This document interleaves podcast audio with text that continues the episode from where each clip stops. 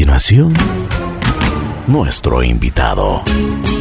Buen día, buen día, buen día. Aquí estamos en Así es la vida. Tengo el gusto de presentarles nada menos y nada más que una persona que nos ha representado con mucha dignidad, con mucha responsabilidad. Es una persona que nos, nos que hemos querido entrevistarle y hemos tenido la oportunidad el día de hoy de tenerlos aquí en nuestro programa. Es nada menos y nada más que Monseñor Monseñor Fausto Traves, a quien le damos la bienvenida. Monseñor, qué gusto saludarle y gracias por haber aceptado la invitación. Muchísimas gracias a ustedes la invitación y buenos días también a todos y un particular saludo a todos los oyentes que es importante poder comunicarme con ellos y decir algún mensaje en estos, en estos tiempos difíciles, en todo punto difícil para nuestro país. De acuerdo, padre. Vamos a conversar un poquito con usted. Eh, eh, dígame, ¿dónde nace usted? ¿Cómo, cómo, cómo fue su formación en, en la parte, en su hogar? Ya, bueno, pues eso es eh, un poco gracioso. Bueno, nací en la provincia de Cotopaxi, en el pueblo que se llama Toacaso. A Quito ya salimos, pues mi papá prefirió, somos diez hermanos, nos trajo a Quito para que estudiemos todos a la escuela ya me tocó venir a Quito y luego pues terminada la escuela católica Rafael Buccelli entré al seminario. Le cuento que para poder entrar al seminario me tocó luchar mucho porque nadie, nadie, nadie quería que yo fuera sacerdote, ni siquiera los vecinos, peor los, los parientes, papá, mamá. ¿Y por, qué, por qué, padre? Muy católicos, pero era el más travieso de todos, chistoso, molestoso y así hacía hasta magia siendo chiquito, remedaba a todos los animales y hacía una cantidad de travesuras que me decían, y peor, franciscano, no, no, no, ellos son tan humildes, tan sencillos. Entonces mi papá me dio 15 días de plazo, dijo. Después de 15 días se vuelve a preguntar, ¿qué quieres ser? Porque para sacerdote tú no vales no tienes vocación.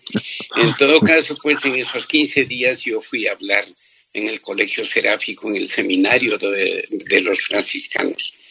Y ahí les dije cuál era mi problema, que este es mi problema, que no me dejan, y me dijeron, mejor, eso es bueno para la fraternidad. La fraternidad es clave para la vida franciscana. Así es que si eres simpático, cómico, molestoso, mago, está bueno para que entre. Bienvenido. Yo dije que escriba aquí, yo me acuerdo con un lápiz de papel, aún no inventaban los esferográficos, y escribió ahí el niño, yo acabado la escuela, ¿no? Ahí era que decidíamos, por si acaso. El niño Fausto otra vez ha sido aceptado en el Colegio Seráfico de Guatemala.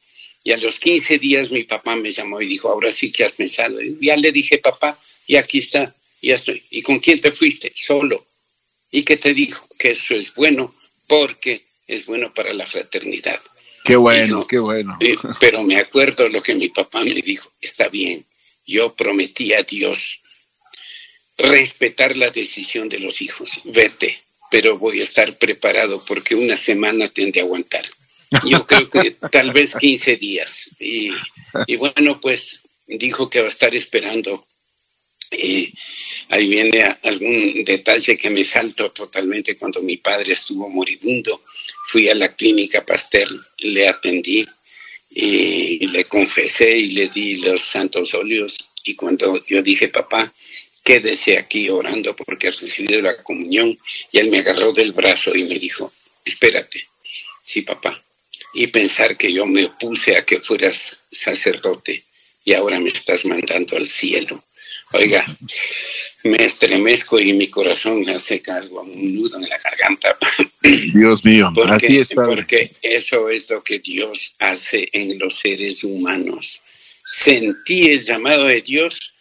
Él creyó que yo nunca iba a poder ser ni siquiera hermanito franciscano, peor sacerdote. Y bueno, pues nunca me vio de obispo ni de provincial, porque llegué a ser provincial de los franciscanos también, pero me vio de sacerdote que iba triunfando y, predicando ejercicios espirituales en toda América, porque me llamaban, le cuento aquí, de todos los países para que les predique ejercicios espirituales, porque decía, este padre predica y nos convierte. Los otros nos hacen llorar, este en cambio nos hace reír, que vuelva otra vez. Ay, qué y así era. Simpática Así historia. es la vida. Oigamos, señor, una pregunta. ¿Qué es lo que le enseñaron? ¿Qué, qué, qué, ¿Cuáles son los valores más importantes que le dieron en su casa, su mamá, su papá? Ay, eso, qué, qué interesante esto. Yo creo que aquí viene un dato muy eh, práctico y también radical. Yo nací en Toacaso, provincia de Cotopaxi, que hay mucho campesino, indígena, trabajaban en los terrenos, digo yo, pues eran grandes, pero no digo haciendo una finca.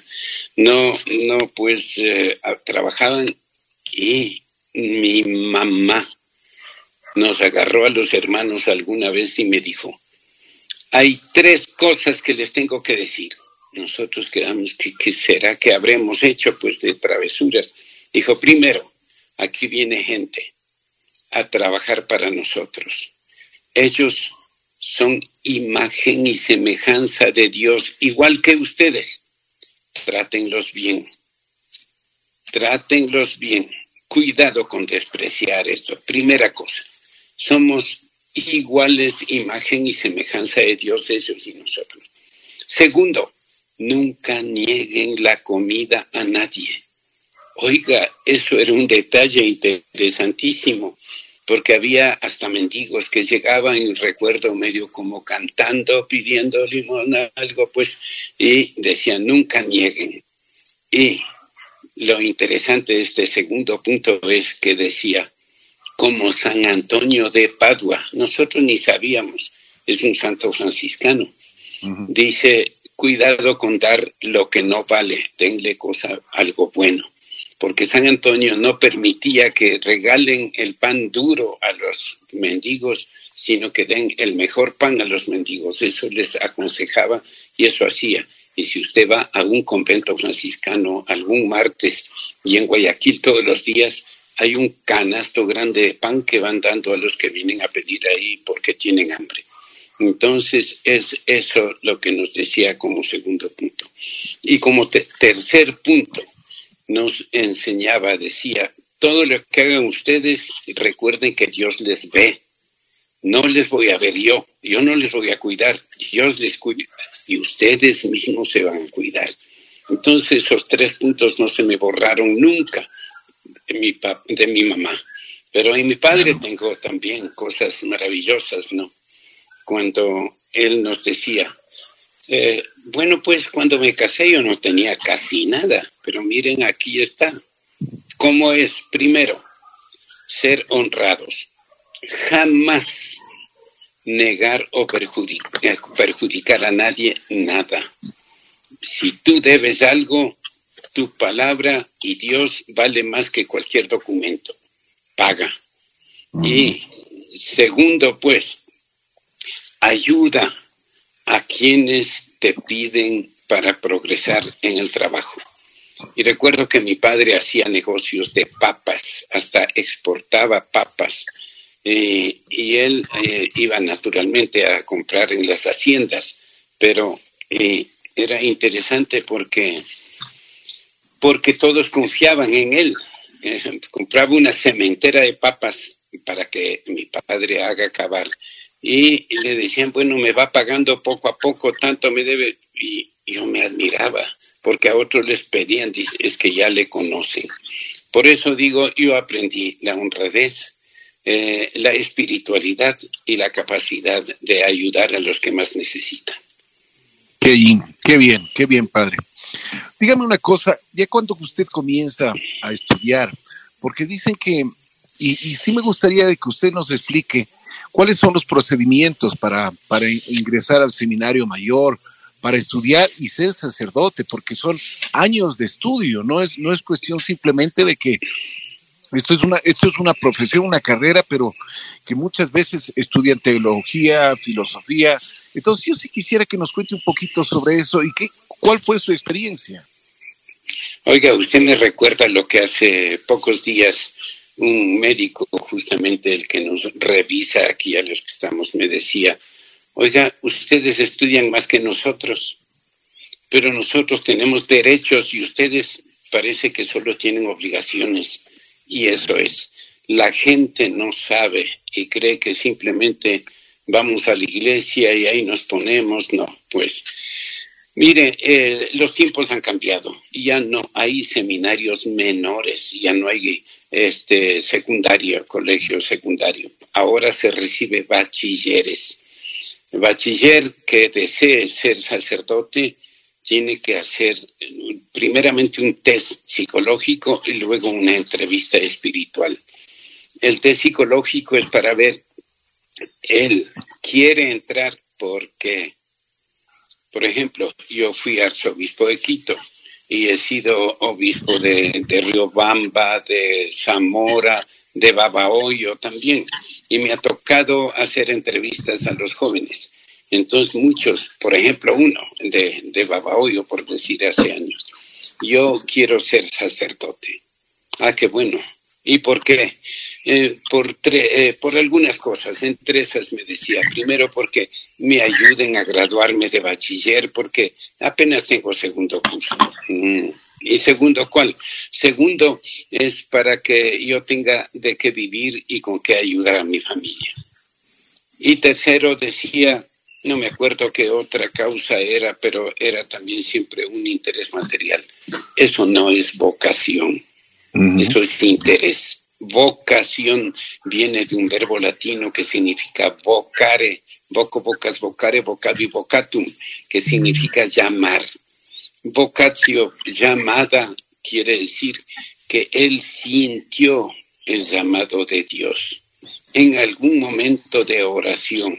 ¿Por qué yo, niño acabado de la escuela, quise ser sacerdote? Porque hice mi oración y dije, quiero esto siento que tú me llamas y solo te obedezco. Entonces es interesante hacer esa primera entrevista y saber el por qué quieres ser sacerdote.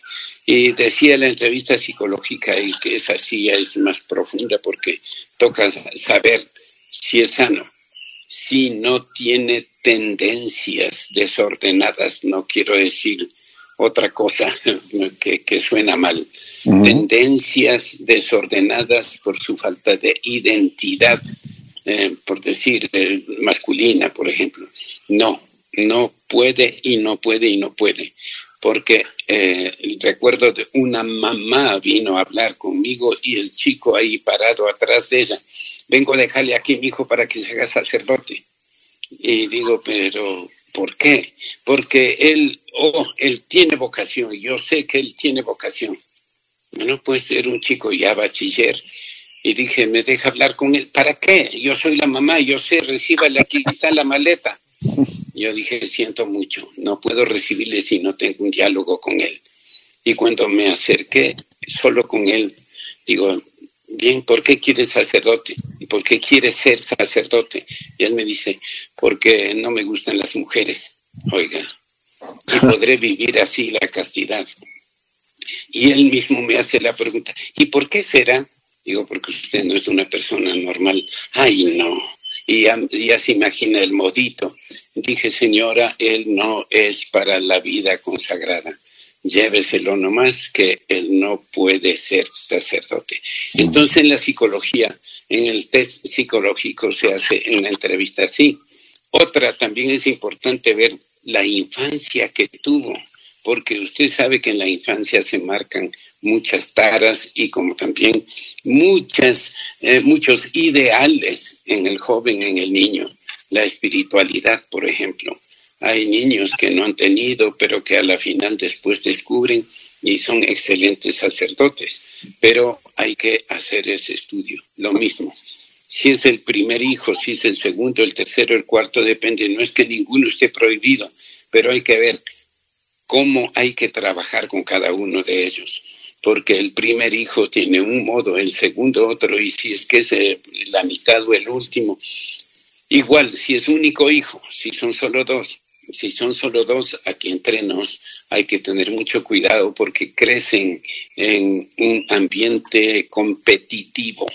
Este mm. es mejor, este otro mejor, este más rápido, este mira, este aprendió a hablar, este apenas está por aquí, entonces les comparan.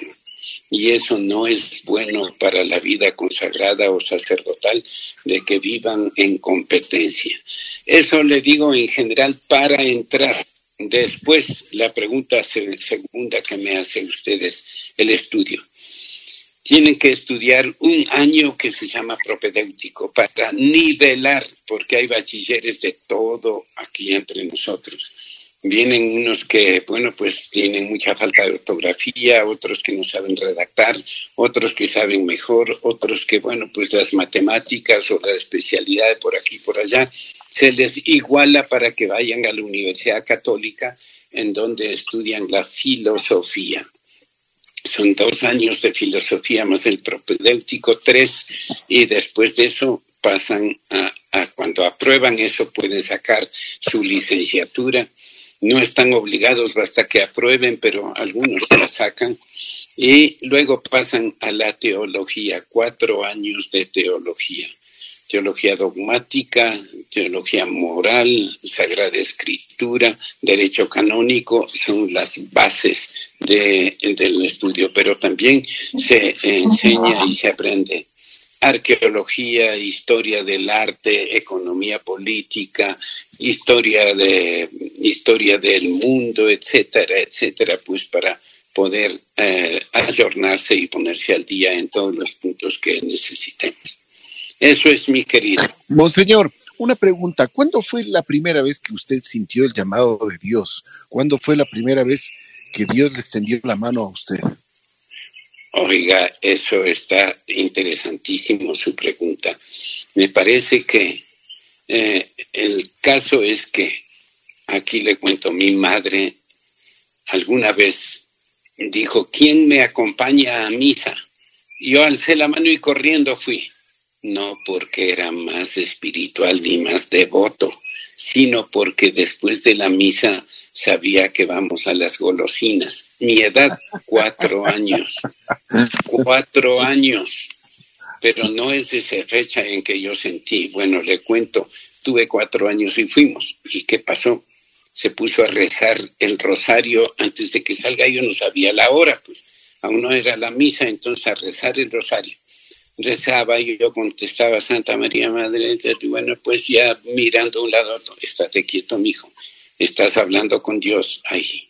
Bueno, pues salió el padre a la misa, era en latín en, aquel tiempo. Bueno, pues escuchamos la misa todo el tiempo y después de la misa aquí viene la lección que aprendí cuando tuve cuatro años. Mi madre se arrodilló y yo me senté al lado del reclinatorio, es decir, del lugar donde ella se arrodillaba. Me senté ahí y alcé a ver su cara. Ella cerró los ojos y se agachó. Yo dije, mami, vamos, porque yo quería ya salir a las golosinas. Y dice, espérate, estoy orando. Ya rezamos el rosario, mamá. Eso es rezo, iniciativa del hombre. Ahora estoy orando. ¿Y qué es eso? Hablando con Dios. Y para orar más hay que escuchar que hablar.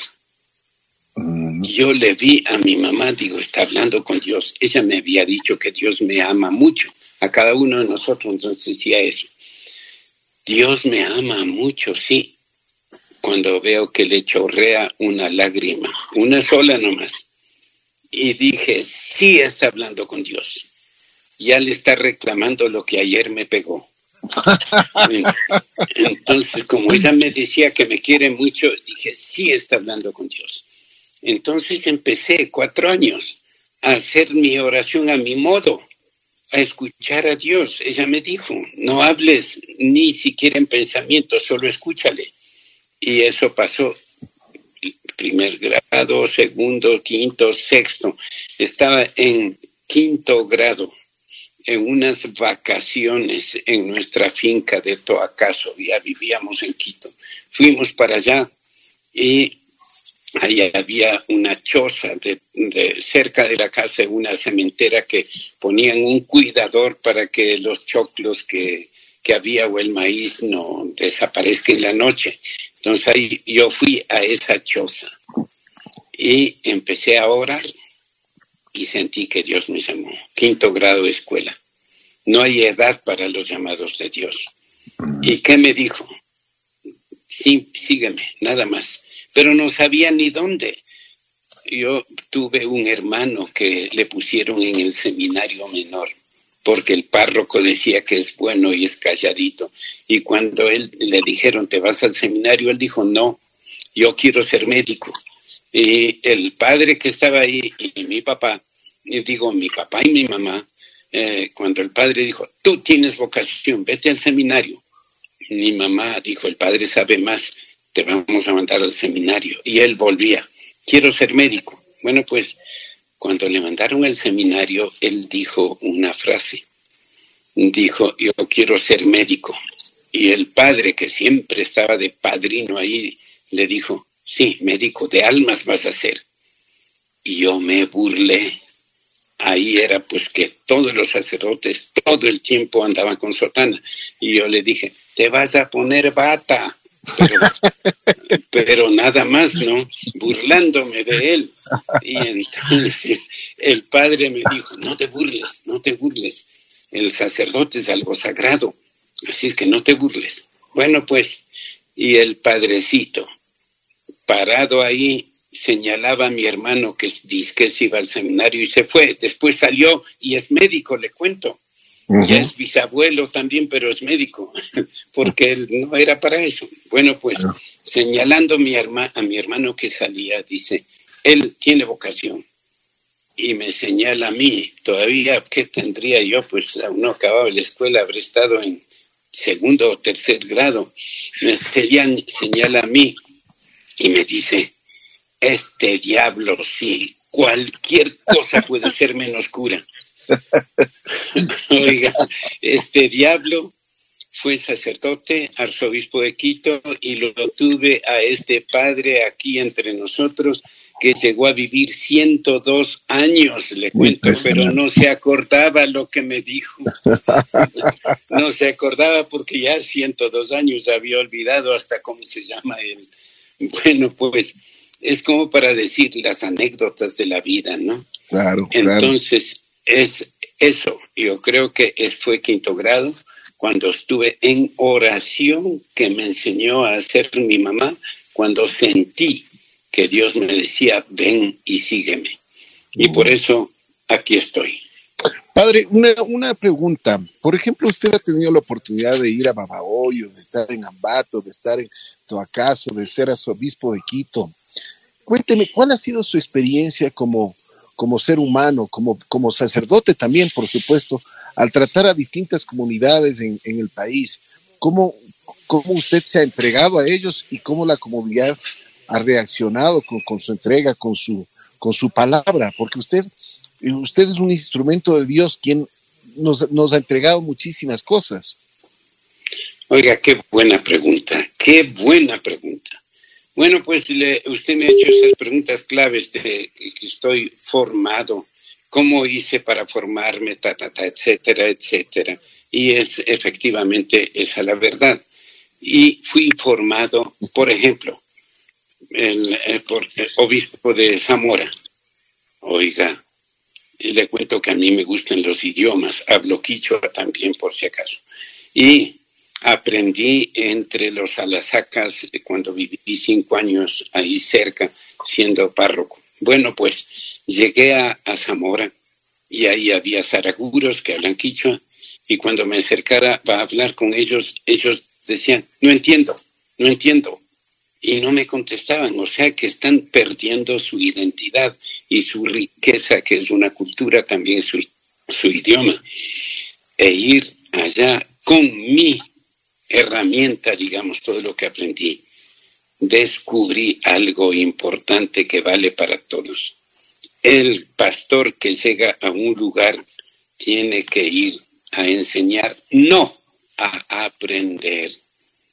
Fui a aprender, a conversar, a ver qué piensan, a ver cómo actúan, a ver cómo hacen las fiestas, a ver, eh, por ejemplo, usted me dice Ambato, en, el pueblo que estuve, que se llama El Rosario.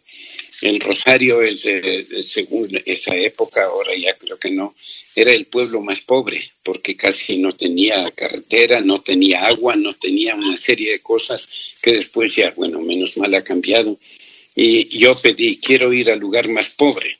Y el señor obispo me mandó a El Rosario. Y cuando llegué al Rosario me dice, padre, esta noche va a haber una boda en la casa de tal persona. Yo fui, dije que no puede ser, las bodas solo se hacen en la iglesia. Y sabe que boda ahí significa fiesta. Oiga, yo dije, tuve que quedarme hasta molesto porque no me explicaron y se fueron. Cuando vi allá, digo, ¿qué harían solo solo matrimonio civil. No, era el cumpleaños de, alguien de ellos o el santo y estaban celebrando. Y boda quiere decir fiesta. Mamá mía, dije, Fausto, aquí no viniste a enseñar, viniste a aprender. Y eso creo que es en general. Y más todavía, llegué de obispo a Babahoyo.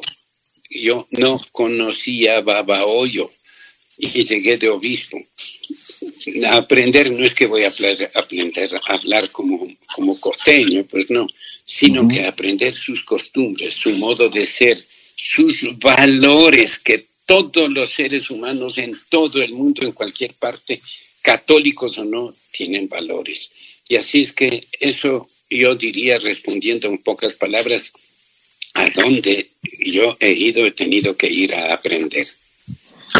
Padre, usted fue el, representante, mm, el número uno de la Iglesia del Ecuador. Ha tenido la oportunidad de, ir a, distintas partes del mundo invitado para entregar seminarios de espiritualidad, llevar la palabra de Dios. Cuénteme, en, en este trayecto, ¿qué es lo que usted aprendió de las distintas culturas que usted ha podido visitar, porque no solo ha visitado nuestro Ecuador, sino que distintas. Dios es lo mismo en los Estados Unidos, en África, en, el Oriente. Bueno, pues antes de contestar, usted dijo algo interesante, que estuve en el Ecuador, sí, como presidente de la conferencia episcopal, pero se olvidó algo que es trascendental ahí vino el Papa y me tocó acompañarle desde que llegó hasta que se fue. Es que, ese era, es que ese era, padre, disculpe. Esa, otra pregunta. Ese, ese, era, ese era el plato fuerte, pues padre. Ah, ya, bueno, entonces me salto, me salto. O le contesto ya. Bueno, Encantado, padre. entonces, eh, las dos preguntas que me hace. Primero, que a dónde he ido, qué he aprendido. La primera pregunta es que en cada lugar hay mucho que aprender. No solo el idioma cuando llega a un lugar de, que hablan otro idioma, sino sobre todo valores, costumbres y también antivalores que no siempre se dan cuenta lo que hacen.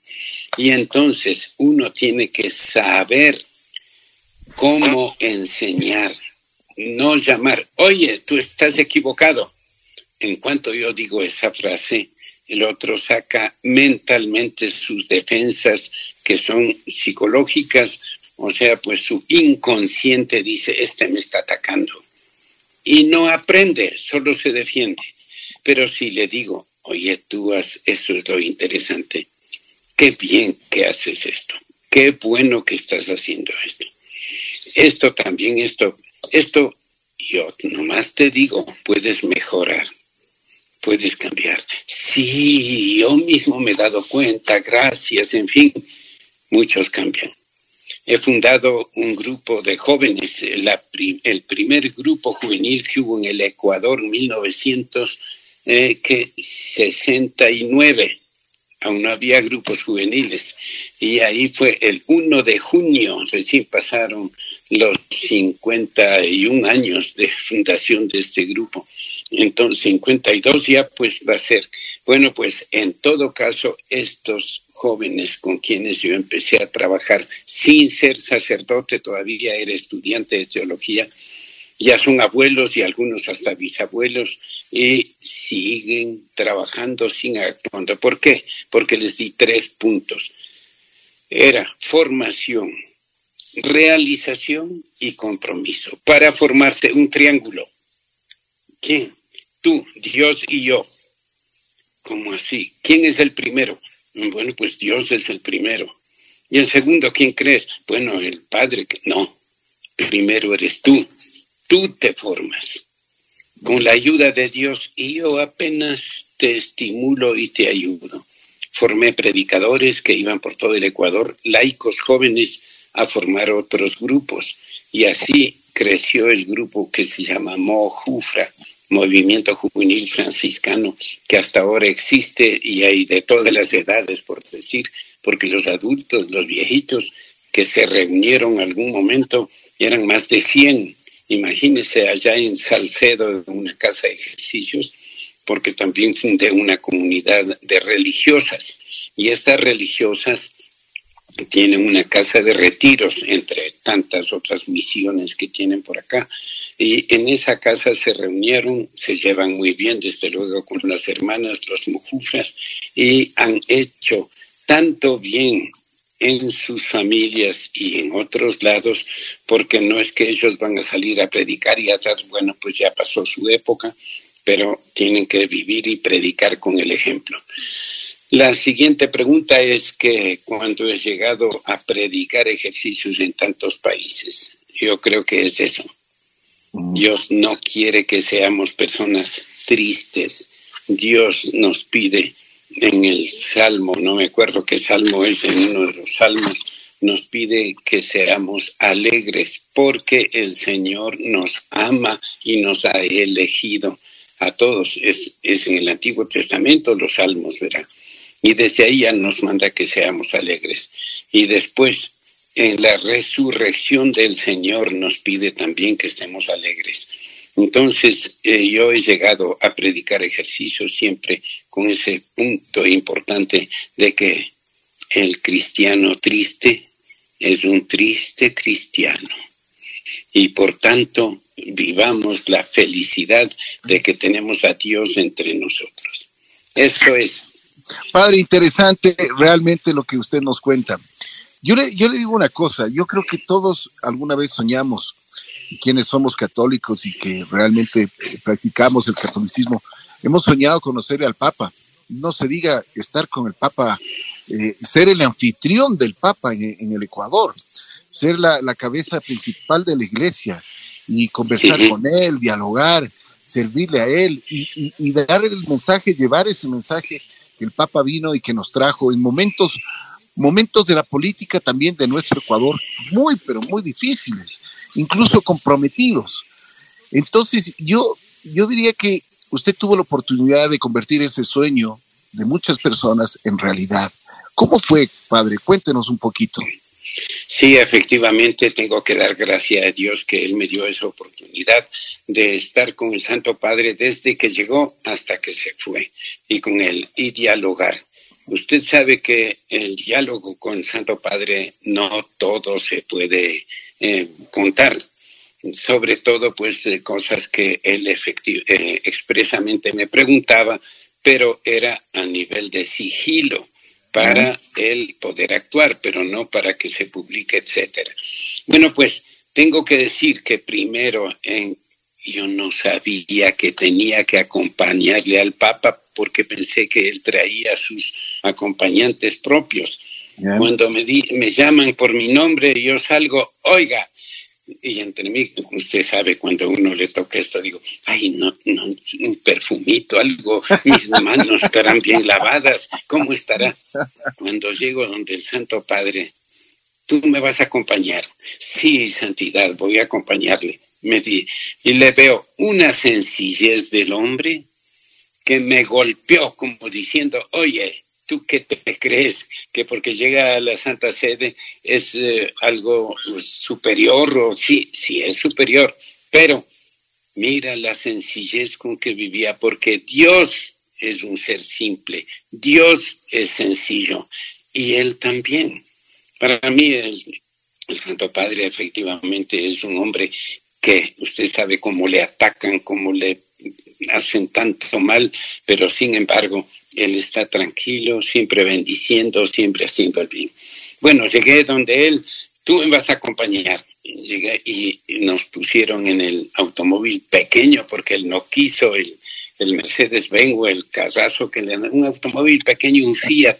Así Nos dijo, aquí siéntense, el chofer delante, nosotros dos atrás sentado junto al Santo Padre, ¿cuánto, pues, cuántas veces solamente siendo obispo, lo único que se puede es darle la mano y besarle el, anillo que tiene y nada más. Pero aquí estar junto a él, empecé ahí. ¿Y qué pasa? Le cuento esto si puedo contar.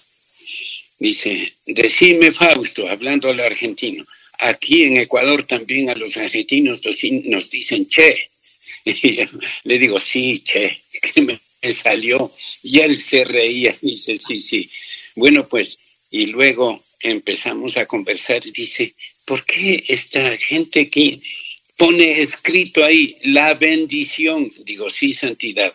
No tiene que mover la mano así saludando, sino dar la bendición a todos. ¿Y por qué? Porque creemos mucho en la bendición. Recuerde que Ecuador es el primer país del mundo consagrado al Sagrado Corazón de Jesús.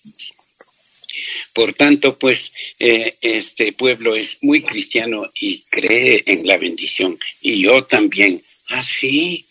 Luego, pues, otras preguntas. ¿Y cómo es la devoción a la Virgen aquí? Igual un amor tan grande a María, que usted sabe que en todos los pueblos, en todas las parroquias, en todas las diócesis, en todo, hay siempre una devoción especial a la Virgen.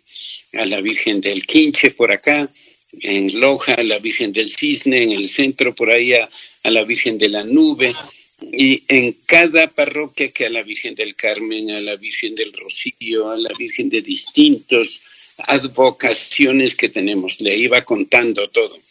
Y bueno, pues otras preguntas que hacía, que él es tan, tan, yo digo, sagaz, es el Santo Padre, pero más que eso es inteligente y preparado, que sin ofender dice ciertas cosas hasta en los discursos.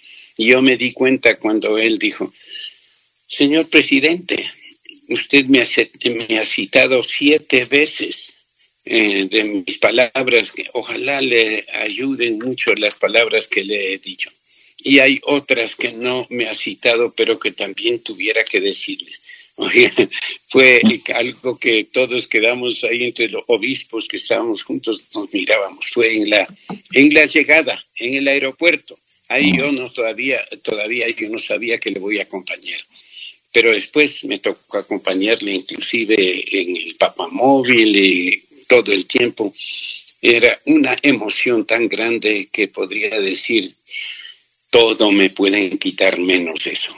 Que estuve con el Papa esos tres días y fue una alegría tan grande para poder decir, el vicario de Cristo, él, por decir, descendiente de Pedro, el vicario de Cristo está aquí presente y por eso, Papa, eh, voy a decir qué significa Papa porque cree, algunos creen que es papá, Papa son tres, eh, perdón, cuatro letras eh, que vienen iniciales de latín.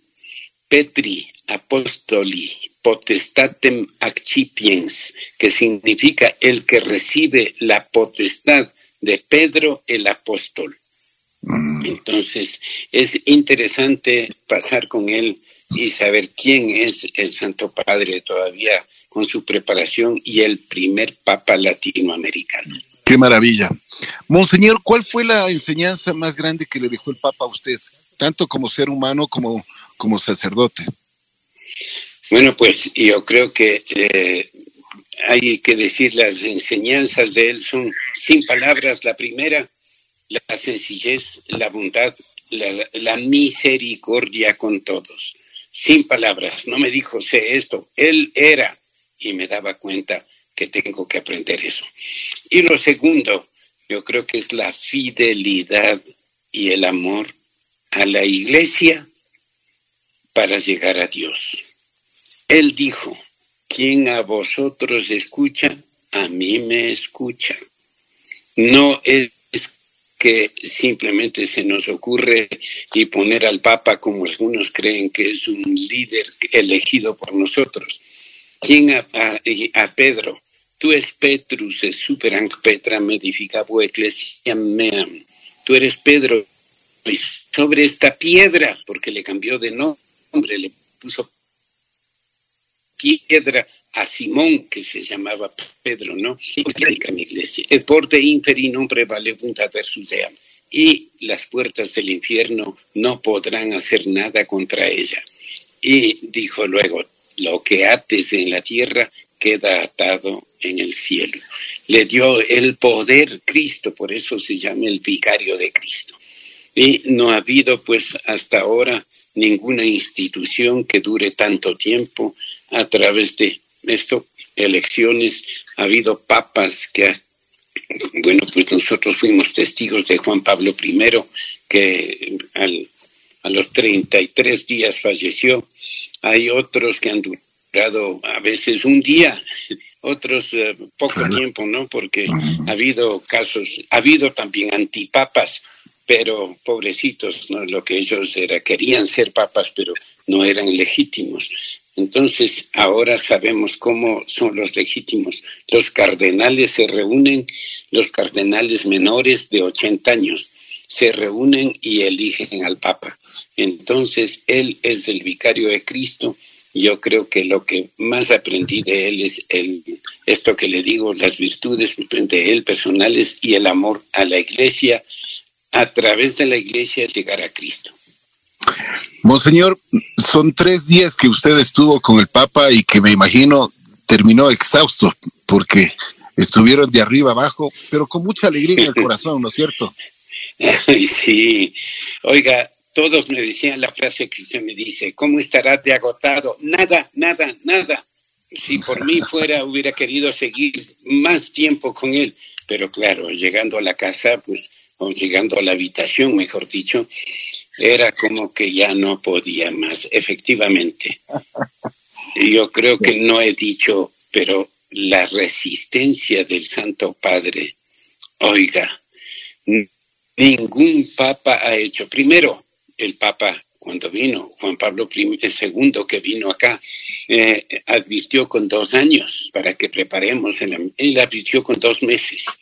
Él es rápido, latinoamericano y luego pues llega aquí, acá, otro sitio, tres, cuatro, cinco lugares en el mismo día, cuando los otros papas hacían una sola cosa, ir a la Tacunga, ir a, la, a lo que llamamos ahora la Cruz del Papa, en Quito no fue a otro lugar. Después llegó a la Basílica, a la Catedral y a San Francisco a orar, pero este Papa es algo es latinoamericano, a trabajar sin cansarse. Yo creo que esa es la otra cosa que usted ya detectó que aprendí, a trabajar por Dios sin cansarse. Qué bueno, qué bueno, padre. Padre, el mundo está atravesando un momento muy difícil. Yo creo que ni en la peor pesadilla nos imaginamos sobre este punto que nos podía venir, este famoso COVID-19. Primero, ¿cómo ha estado usted de su salud? ¿Cómo se ha cuidado? ¿Qué es lo que piensa sobre este asunto? Porque mucha gente dice que esto ya venía y que la Biblia mismo lo, decía, que ya venían estas pestes, que venía todo este asunto. ¿Qué nos puede usted orientar, padre? Tengo que decirle eh, que usted hace preguntas, varias preguntas sin darse cuenta, creo, pero en todo caso, mire, eh, yo me encontraba en Europa estaba en Europa, en Italia. Estaba reunido con 150 obispos que tenemos un, afecto por la espiritualidad. Y estuvimos en Trento y otras ciudades vecinas para terminar en Florencia. Y ahí estuve primero tres meses y después pues em, tres semanas, exactamente. Podía quedarme más tiempo y tenía mi intención de quedarme, pero la intuición me decía, no, vete, vete para que eh, ayudes en el curso de líderes que suelen dar estas hermanas que le he contado que, que fundé. Bueno, pues dije, voy a estar en el curso de líderes, me despedí, todos, no, no te vayas, pues no, chao. Llego acá y hablo los periódicos y la pandemia en los lugares en que yo estaba. Dios mío. Oiga, yo no será que estoy con algo de eso. Bueno, pues tengo un amigo, un médico, compañero mío, me hizo una serie de revisiones a su modo, bueno, pues temperatura, presión, respiración, todo. me dijo, no, no tienes nada. Bendito sea Dios.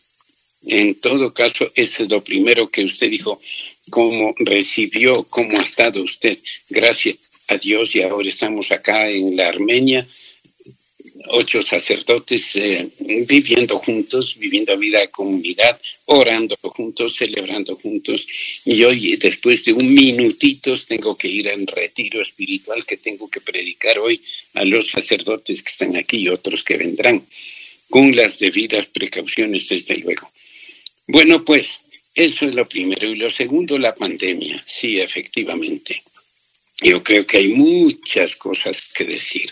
No puedo decir ya estaba previsto, ni tampoco eh, que lo que dicen algunos, por ahí un niño, no sé qué, de 15 años, que dice que iba a venir esto, bueno, pues hubiera dicho antes, pues no cuando ya comenzó, etcétera. Bueno, esto de predicciones y todo, pues soy poco crédulo, pero sí lo que creo es lo que Dios dice y que lo que venga hay que vivir vivir con intensidad el momento presente y lo que tenemos entre manos. Nos toca vivir con intensidad. Y un médico, este médico amigo me decía, mira, de los que están contagiados ya sabemos cuidarnos, pero de los que no están contagiados, que son el 60% que no presentan síntomas, pero tienen el virus, de ellos sí nos toca cuidar y por eso andamos con mascarillas y por eso mantenemos dos metros y algunos creen que no. Y el, el presidente de Brasil ha, ha, dado positivo y usted sabe que él como que desafiaba burlándose de los que usan mascarilla. Entonces yo creo que es importante cuidarse con las debidas precauciones y con la mascarilla. El siguiente punto es que no hay mal que dure 100 años, como dicen, ni cuerpo que lo resista, dicen generalmente mucha gente, ¿no? Pero yo tendría que decir a muchos, esto se terminará. Dios manda pruebas y solo hay que confiar en Él y decirle te amo. Lo que tengo que decir, cuidado, así, cuidado con creer que esto es castigo de Dios. No es así. Algunos de, es que en vista de que no, Dios no castiga, Dios ama. Dios manda, inclusive con este dolor, es porque nos ama para que reflexionemos y nos cuidemos más. Pero cada uno es dueño de sus actos. Él ha de dar cuenta a Dios, no yo, de lo que Él dice, de lo que Él hace. Por eso no juzguéis y no seréis juzgados, no condenéis y no seréis condenados. Yo digo a las personas que según las normas de Dios, de las leyes que Él da y la ley natural, están en contra, yo no los juzgo, Dios les va a juzgar.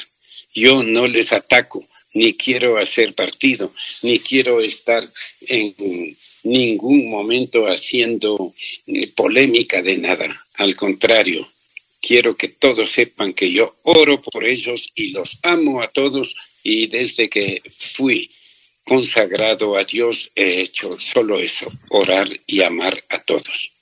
Qué bien, padre. Monseñor, a ver, una, una sola cosita, ya no le quitamos mucho más tiempo. Ok, yo, ya me voy. Yo, yo solo quisiera que usted envíe un mensaje, especialmente a la juventud. Porque la juventud, ah, bueno. la juventud siempre tiene eh, y quiere, quiere seguir a Dios, pero muchas veces no sabemos cómo, cómo podemos seguirlo, cómo podemos llegar hacia Él. Entonces sí me gustaría que usted nos envíe un mensaje, un mensaje directamente a esta juventud que hoy también está pasando todos estos momentos, ¿no? Muy bien. Queridos jóvenes, no se olviden que tienen que hacer así de simple lo que Dios quiere. ¿Cómo saber qué quiere Dios de ti? Simplemente a silencio. Calla, que Dios te va a iluminar. Confía en Él, dile mentalmente, confío en ti y quédate en silencio y verás que Él te habla. Si puedes, más todavía, lee algún pasaje del Evangelio, de la Biblia. Lee el capítulo décimo de San Mateo. Con los nombres les llamó a cada uno y les mandó a predicar el Evangelio. No dijo, vengan aquí, aprendan, no, ya sabían. ¿Por qué? Porque amaban y hacían la voluntad de Dios. Eso es lo que les aconsejo a todos los jóvenes. Amen a Dios, amen al prójimo. No vivan enojados con nadie, no peleen con nadie, no insulten a nadie, no ataquen a nadie, no critiques a nadie, no condenes a nadie, no te quejes de todo, de la política, de todo, a quejarse, a quejarse, a quejarse. Eso es lo que te destruye. Simplemente ama a todos y haz que solamente hagas la voluntad de Dios. Dios verá qué quiere para ti. Tienes que escoger a Dios en primer puesto y el resto viene por añadidura. Buscad primero el reino de Dios y todo lo demás será por añadidura, dice Jesús. Así es que estoy contento para decirles a ustedes que amen a todos y hagan la voluntad de Dios. Que Dios les bendiga a todos y no sé si me permiten, en el nombre del Padre y del Hijo y del Espíritu Santo. Amén. Muchas gracias. Monseñor Fausto Traves está con nosotros y estuvo en Así es la vida. Monseñor, como dicen en mi tierra, Dios le pague.